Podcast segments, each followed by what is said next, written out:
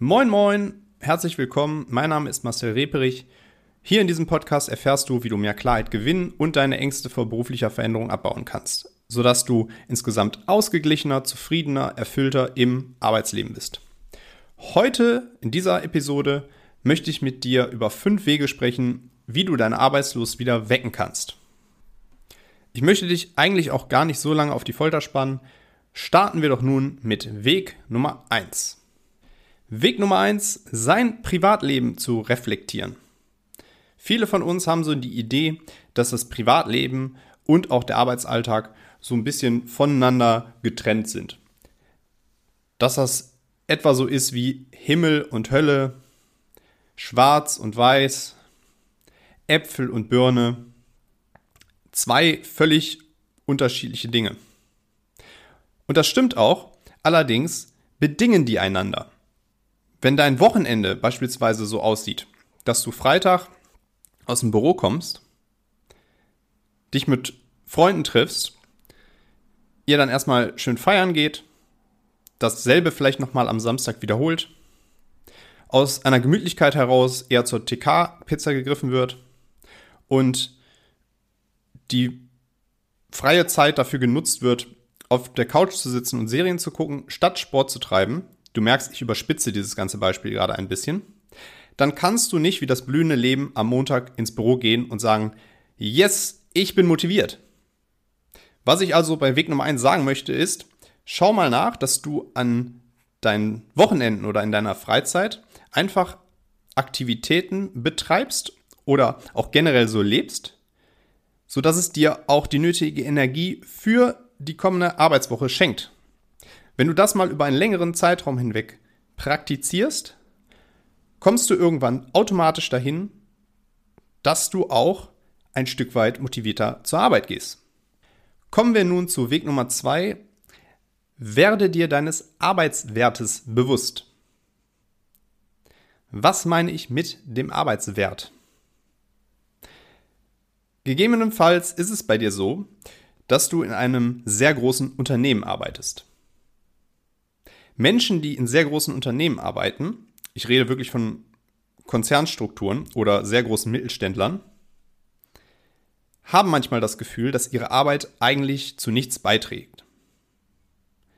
Sie sind dann einfach nur Teil einer größeren Maschinerie, bewegen eigentlich nichts außer ein bisschen Informationen und können nur sehr schwer ausdrücken, was sie eigentlich für einen konkreten Wert innerhalb dieses ganzen Konstrukts beitragen. Das Problem ist, wenn du auf lange Sicht dir deiner Wertschöpfung nicht bewusst bist, kannst du im Grunde auch gar nicht motiviert sein, deiner Arbeit nachzugehen.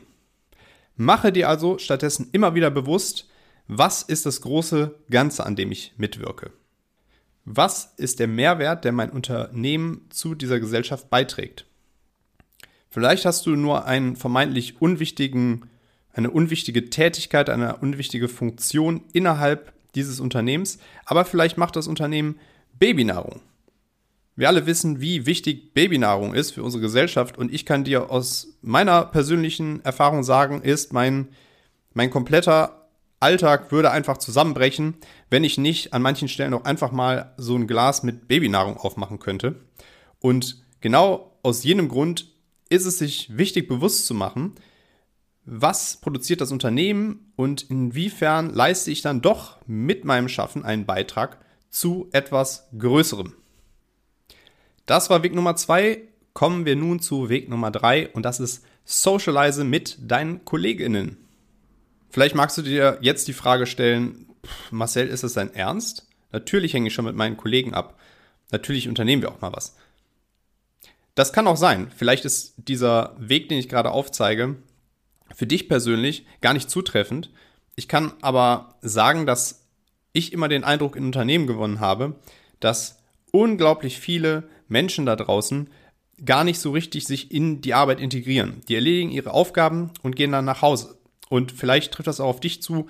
Vielleicht hast, ist das ein Schutzmechanismus bei dir zu sagen, ich möchte eigentlich mich gar nicht so auf meine Arbeitskollegen einlassen. Ich möchte da auch gar nicht so als, als Mensch irgendwie so zu tief blicken lassen, weil da mache ich mich ja auch in gewisser Weise angreifbar äh, innerhalb von Projekten oder innerhalb des, des Teams werde ich angreifbarer, wenn ich mich auch öffne. Es ist aber von Relevanz und es ist wichtig, dass du natürlich auch mit den Leuten, mit denen du dich tagtäglich ja, teilweise mehr Zeit umgibst als mit deiner eigenen Familie. Diese Menschen haben einfach einen sehr großen Stellenwert in, dein, in deinem Leben und deshalb solltest du auch Zeit mit ihnen privat verbringen. Du solltest auch mal was unternehmen können mit ihnen. Es sei denn, du sagst, nö, habe ich nicht so das Bedürfnis. Ich bin privat mehr als genug ausgelastet und äh, da habe ich schon genug tiefe zwischenmenschliche Beziehungen. Ich brauche nicht noch mehr. Dann kann ich auch verstehen, dass du sagst, Weg 3 ist nichts für mich. Wenn du aber sagst, naja, hm, ich kenne die eigentlich ganz okay und wir waren auch mal irgendwann im Rahmen eines Firmen-Events ein Bier trinken, überleg dir mal, ob du dich mit dem einen oder anderen Kollegen oder mit einer Kollegin nicht lieber nochmal verabreden möchtest. Kommen wir nun zu Weg Nummer 4 und das ist in die Teilzeit gehen. Ein Ansatz, den also viele Menschen in Betracht ziehen, um ihre Arbeitslust zu steigern, ist die Möglichkeit, in Teilzeit zu arbeiten. Doch leider wird dieser Weg häufig nicht ausreichend in Erwägung gezogen. Viele Menschen bleiben in Vollzeitstellen gefangen, auch wenn sie eigentlich eine reduzierte Arbeitszeit vorziehen würden. Das Problem dabei ist, dass eben manchmal eine Vollzeitstelle auch ein höheres Arbeitspensum erfordert und mit mehr Stress verbunden ist. Dieser Stress zieht natürlich auch deine Arbeitslaune runter. Wenn du das Gefühl hast, zu viel zu arbeiten und zu viel auf einmal bewältigen zu müssen, kann das zu Überlastung und zur Erschöpfung führen. Du könntest dich in einem Zustand der Unzufriedenheit mit deiner Arbeit irgendwann wiederfinden. Wenn du also das Bedürfnis nach einer besseren Work-Life-Balance hast, ist es wichtig, auch mal die Möglichkeit einer Teilzeitstelle in Betracht zu ziehen. Hier in Deutschland kannst du beispielsweise, wenn du ein in einem Unternehmen mit mehr als 15 Festangestellten arbeitest, kannst du einen Antrag auf Teilzeit stellen. Bereite dich darauf vor, erkläre deinem oder deiner Vorgesetzten, wie du dir das vorgestellt hast und dass du auch in der Lage bist, vielleicht dieselbe Arbeit in kürzerer Zeit zu erledigen oder zu bewältigen. Da gibt es auch verschiedenste Ansätze. Und spreche ganz offen über deine Wünsche und deine Bedürfnisse. Erkläre dabei auch, wie die reduzierte Arbeitszeit dir helfen könnte, insgesamt deine Arbeitslust zu steigern, ja, motivierter zu sein und deine Leistungsfähigkeit zu verbessern. Und damit wären wir auch schon bei Weg Nummer 5. Setze dir selbst Ziele auf der Arbeit. Ein weiterer Aspekt, der oft vernachlässigt wird, ist das Setzen von klaren Zielen auf der Arbeit.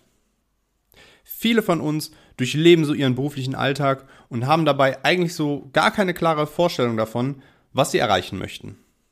Wir lassen uns so treiben, erledigen unsere Aufgaben routinemäßig, ohne uns bewusst Ziele zu setzen. Das Problem dabei ist, dass ohne klare Ziele die Motivation und die Richtung fehlt. Wie ein Floß, das einfach nur flussabwärts treibt und keiner weiß so richtig, wo es eigentlich am Ende wirklich landen wird.